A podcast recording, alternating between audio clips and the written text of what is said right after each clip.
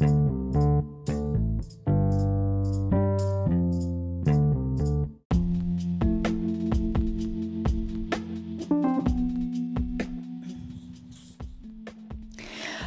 dia, boa tarde, boa noite, boa madrugada, bom tudo.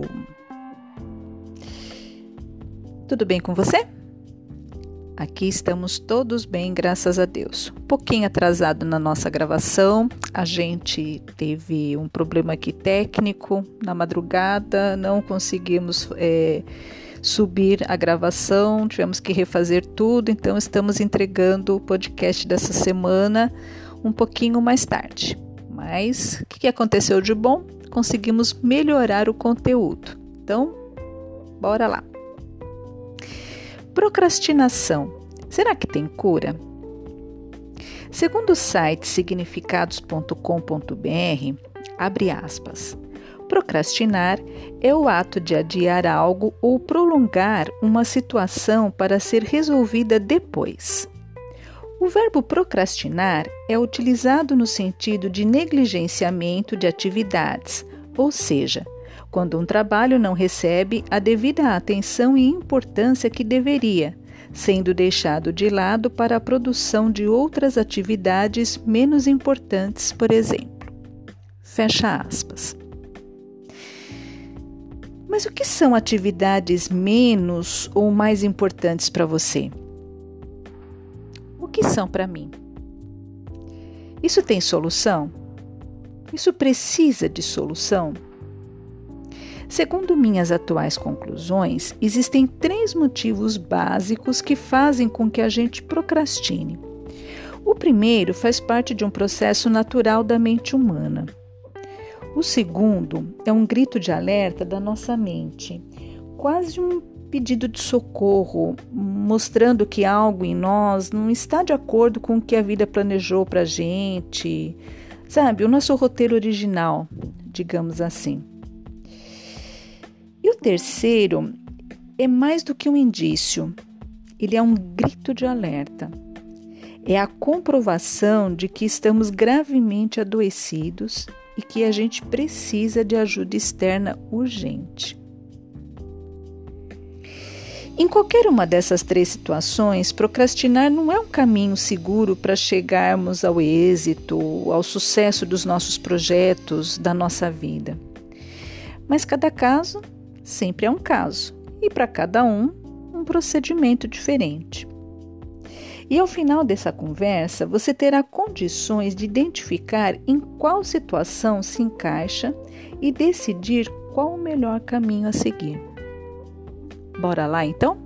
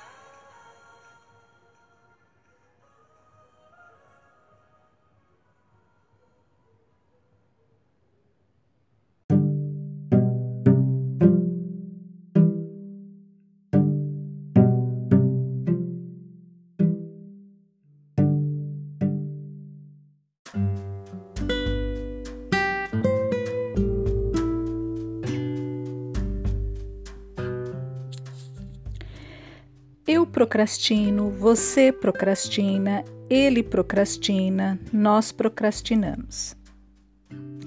É isso mesmo. Procrastinar faz parte da natureza humana.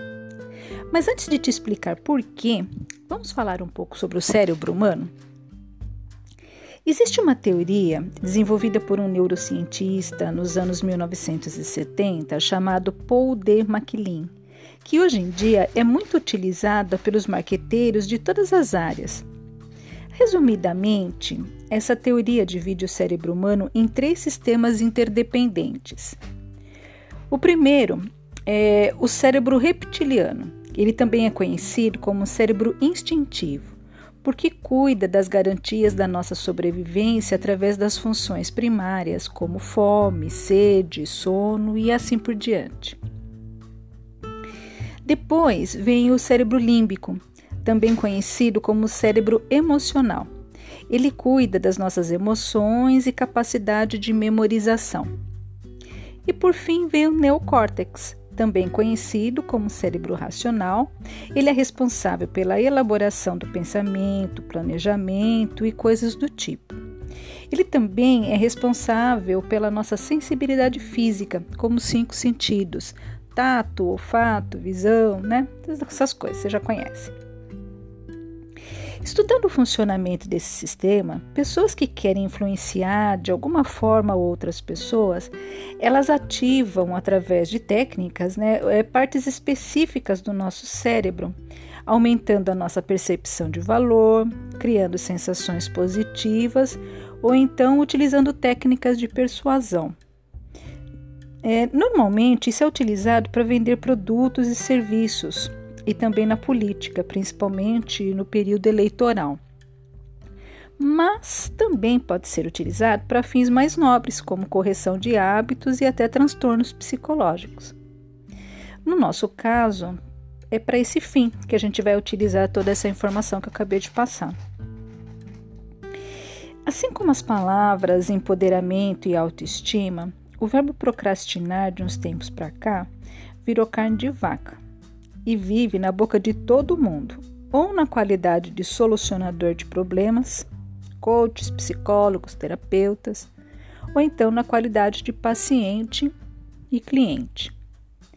Com a moda da polarização que invadiu a nossa sociedade, se você não se acha em condições de ficar na turma dos solucionadores, você entra na turma dos pacientes e assim tente sofrer de alguma coisa. E por que não de procrastinação?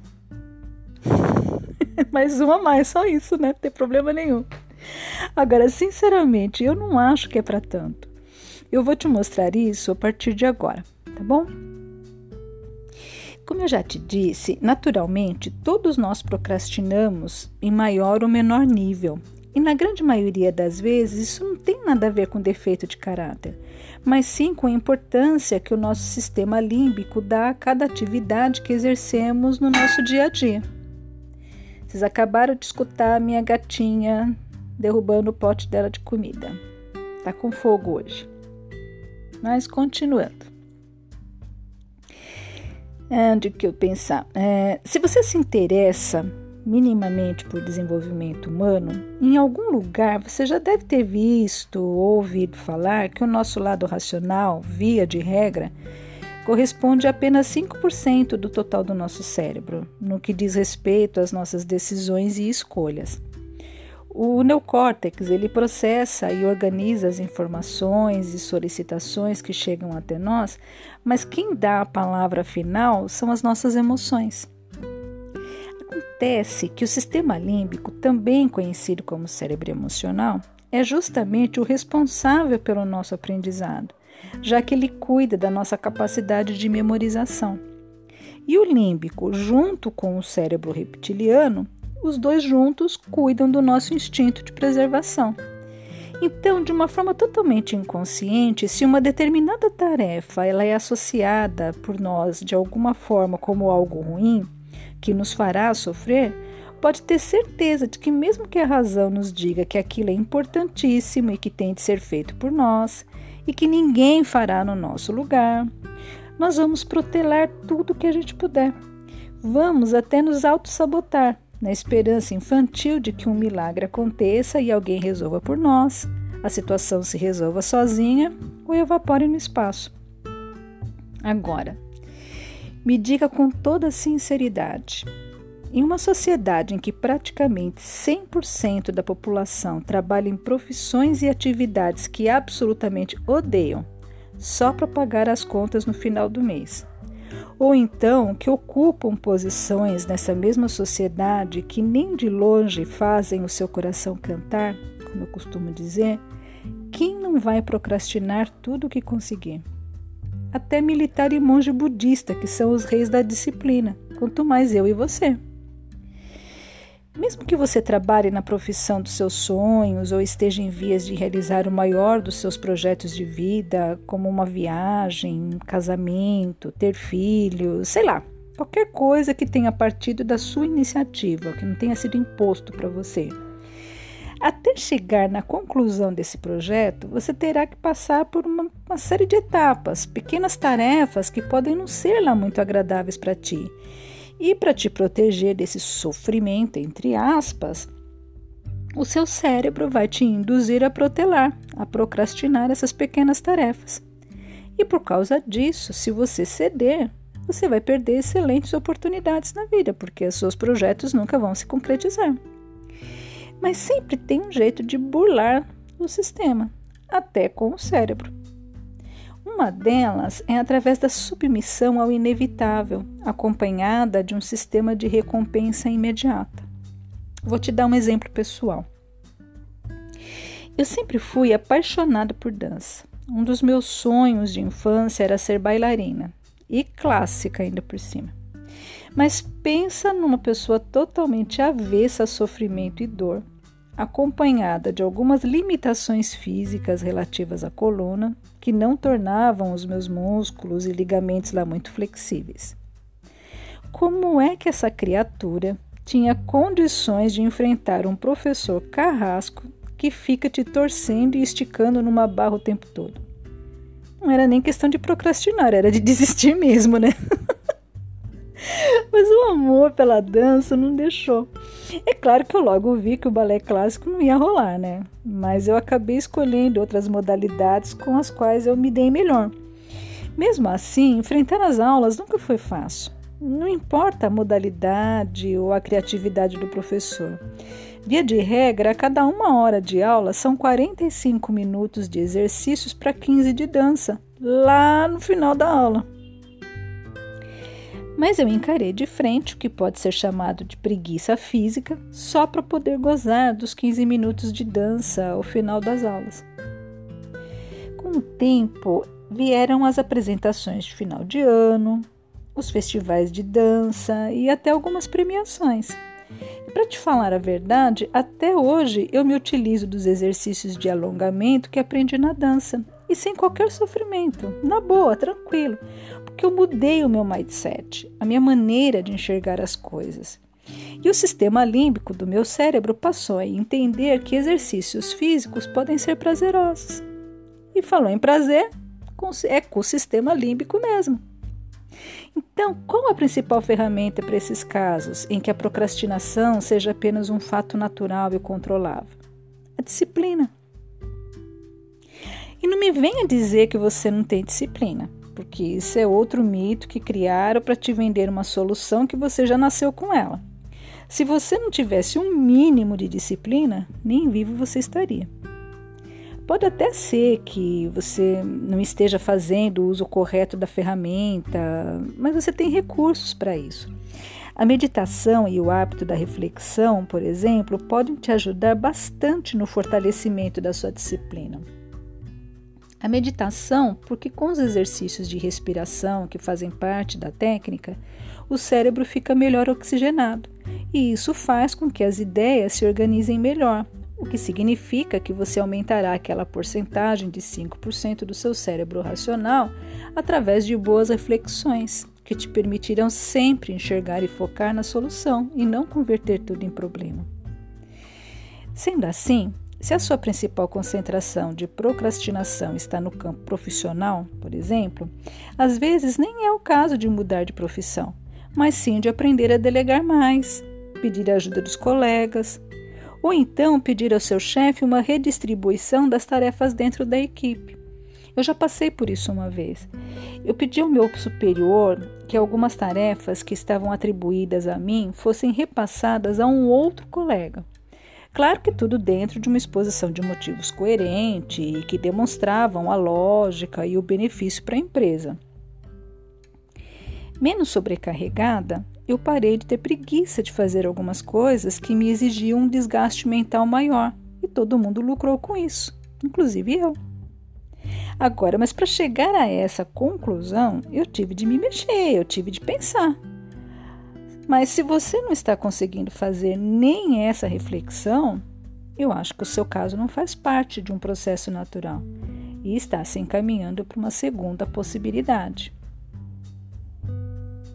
Um alerta tocou aqui para mim. Tocou aí para você também?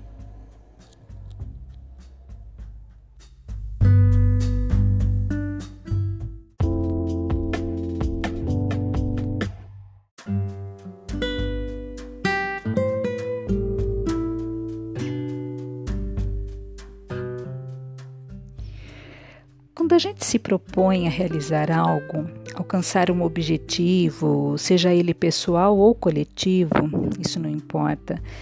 Como eu já te disse, a gente tem de cumprir etapas, seja através da execução de tarefas ou de simplesmente aguardar certo tempo para que coisas alheias à nossa interferência pessoal aconteçam.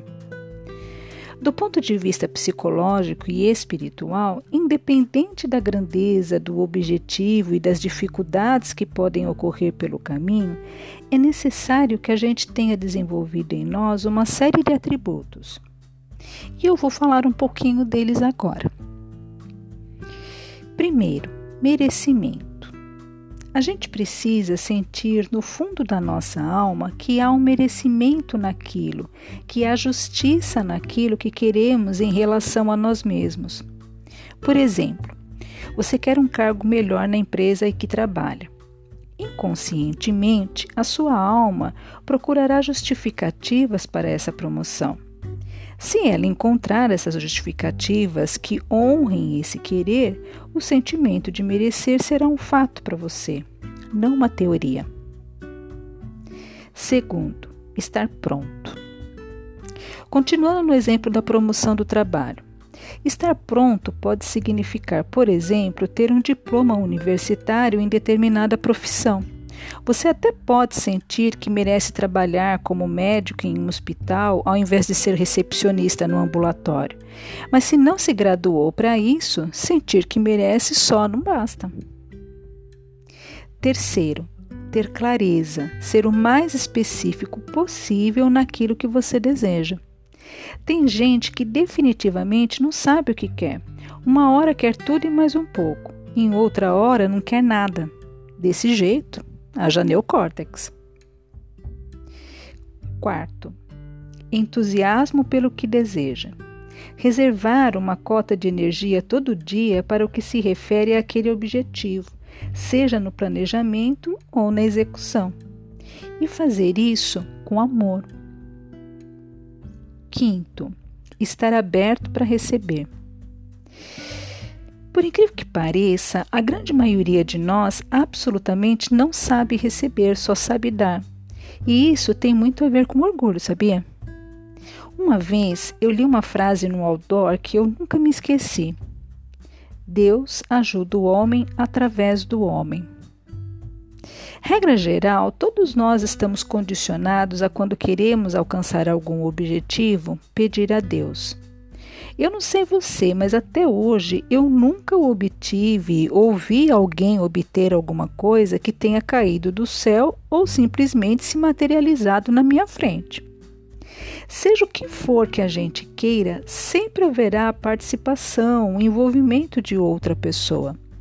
No caso, por exemplo, de uma promoção no trabalho, muitas vezes precisamos da colaboração e até da orientação de uma pessoa e a gente não gosta de dever nada para ninguém. Espiritualmente, quando temos dificuldades em receber, é possível que tenhamos medo do sucesso e da reação das pessoas em relação às nossas conquistas. Isso é uma coisa que vale a pena também observar. E sexto, ser realista. Desejar objetivos aparentemente inalcançáveis é uma forma de autossabotagem. E nesse caso, autossabotagem é sinônimo de procrastinação. Mas isso não é o mais importante aqui. Em algum desses quesitos, a gente vai deixar a desejar, e normalmente é só uma questão de ajuste, de maior consciência, que de um jeito ou de outro, uns através da dor e outros através do amor, como se diz por aí, a gente vai conseguir e está tudo bem. Mas alguns de nós, mesmo através da conscientização, não conseguem avançar. E agora eu vou te dizer por quê. Ausência de autoestima e excesso de crenças limitantes. Não importa a ordem que essas duas coisas se apresentem na sua vida e nem a proporção que elas ocupem os seus espaços. Uma é o pai e a outra é a mãe da procrastinação. Crença limitante todos nós temos, em maior ou menor grau. Ela pode nascer da nossa educação, do meio em que fomos criados, ou até de uma interpretação errônea de um comportamento ou conceito que nos passaram. Até aí, tudo bem, acontece. Agora, no entanto, quando nos sentimos, quando a gente não nos sente, né, capazes de desenvolver amor, admiração, confiança em nós e por nós mesmos, nós criamos nossas próprias crenças limitantes de estimação. E dentro disso fica muito difícil, quase impossível acreditar que merecemos algo, nos prepararmos para esse algo, termos clareza no que pensamos e desejamos termos energia, entusiasmo, estar aberto para receber o que a vida nos oferece e muito menos ser realista nos nossos propósitos. Os motivos que causam problemas de autoestima na gente é assunto para uma outra conversa, só sobre isso. Não dá para falar sobre outro assunto, não. Mas por agora é muito importante que você identifique se é esse o seu caso. E se for, isso é um problema para você? E se é um problema, qual a solução? Eu vou te apresentar uma que, na minha visão, abre as portas para vários outros recursos que outras pessoas podem te apresentar. É o autoconhecimento. Olha, eu vou te falar uma coisa.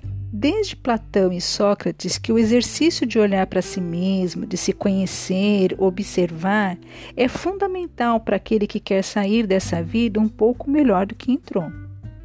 Isso independente de qualquer coisa. Mas quando essa ignorância sobre si mesmo começa a afetar a nossa felicidade, pelo menos para mim, autoconhecimento vira remédio, vitamina na veia. E você pode fazer isso de várias formas, desde como o que eu chamo de autodidata, até a contratação de profissionais treinados para te ajudar, como coaches e terapeutas. Está valendo tudo e cada método tem sua necessidade e ocasião. Para falar a verdade, nos casos de baixa autoestima, eu acho muito difícil a pessoa obter sucesso no trabalho de autoconhecimento. Por quê? Raciocina comigo. Com baixa autoestima, você tem uma visão distorcida sobre si mesmo, não tem como ser realista. E assim, como ser justo consigo mesmo?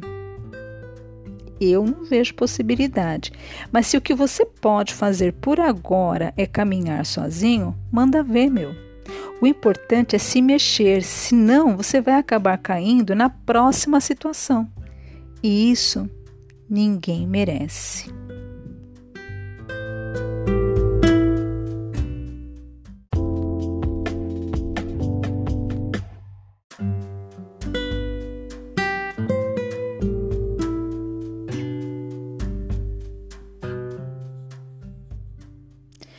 Bom, se você chegou até aqui, é por duas possibilidades. Ou você gosta da minha voz. Brincadeira. Ou porque não se encontrou nas duas situações que eu já te falei. O que significa que você não está bem e algum transtorno emocional, psicológico ou mental anda governando a sua vida. E em respeito a essa sua condição, eu vou procurar, vou procurar ser o mais objetiva possível na minha exposição e principalmente na apresentação de uma solução. E se eu vou te apresentar uma solução, sim, isso significa que você tem um problema. Já não se trata mais de uma opinião, mas de uma afirmação, que eu tenho certeza no final você vai concordar comigo. Eu tenho visto muitos profissionais de diversas áreas afirmar que a procrastinação é um sintoma dos transtornos de ansiedade. Sinceramente, por mais que isso seja uma unanimidade nos meios científicos, filosoficamente digamos assim, por falta de termo melhor agora, eu penso que a ansiedade não seja propriamente um transtorno, mas sim uma consequência, um sintoma grave de vários transtornos. Eu estou preparando um podcast só sobre ansiedade, daí eu te dou maiores detalhes sobre esse meu pensamento. Por agora, vamos nos manter no essencial. Uma coisa não tem como discutir: quanto mais o hábito da procrastinação se cristaliza na gente, mais a gente se torna uma pessoa ansiosa. E por quê? Ora, simplesmente porque tudo tem consequência, e sendo assim, além da autocobrança que o nosso sentimento de dever nos impõe, tem também a cobrança das pessoas ao nosso redor, que de alguma forma se sentem ou realmente são prejudicadas pelo nosso comportamento. Sem mencionar muitas vezes a ameaça de desemprego, as contas vencendo, sei lá, um punhado de coisas, depende do que se está procrastinando indefinidamente.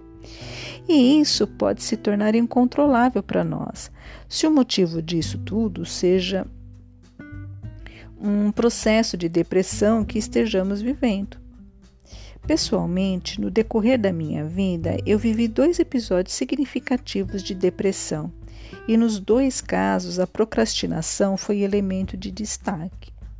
E olha que eu só entendi que havia vivido um episódio de depressão na primeira vez depois que eu vivi o segundo, muito mais sério. Acredite se quiser. E eu vou te dizer mais: se eu tivesse entendido da primeira vez que estava com depressão e procurado tratamento médico, muito provavelmente não teria sofrido o segundo anos depois, onde até crise de pânico eu tive. Na primeira vez, eu protelava apenas algumas atividades diárias chatas e também algumas decisões importantes inclusive as decisões não tomadas e que foram provavelmente o gatilho que para aquele episódio de depressão. Olha que coisa de maluco.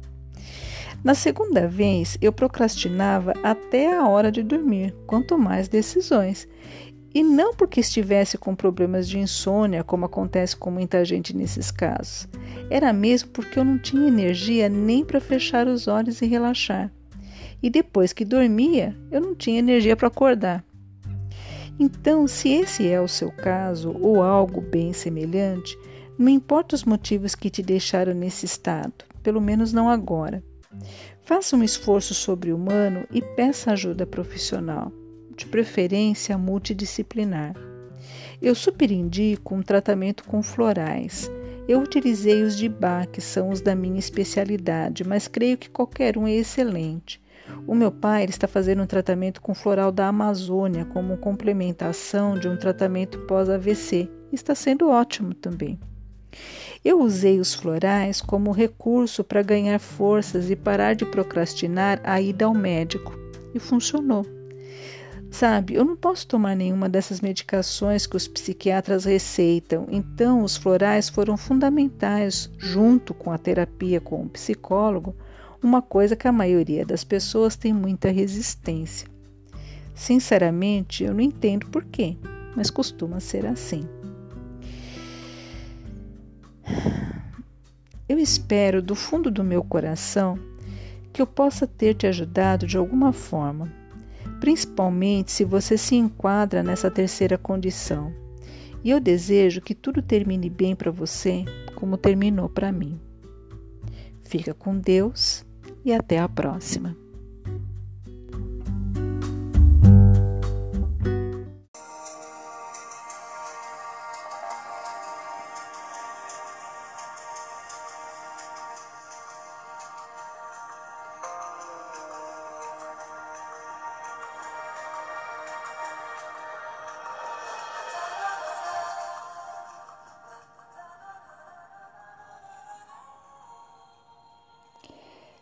Se você tem uma experiência legal que quer compartilhar conosco sobre este assunto ou quer sugerir temas para os nossos próximos episódios, siga-nos pelas redes sociais e deixe lá o seu comentário em facebook.com insights.fatimalima e no Instagram arroba.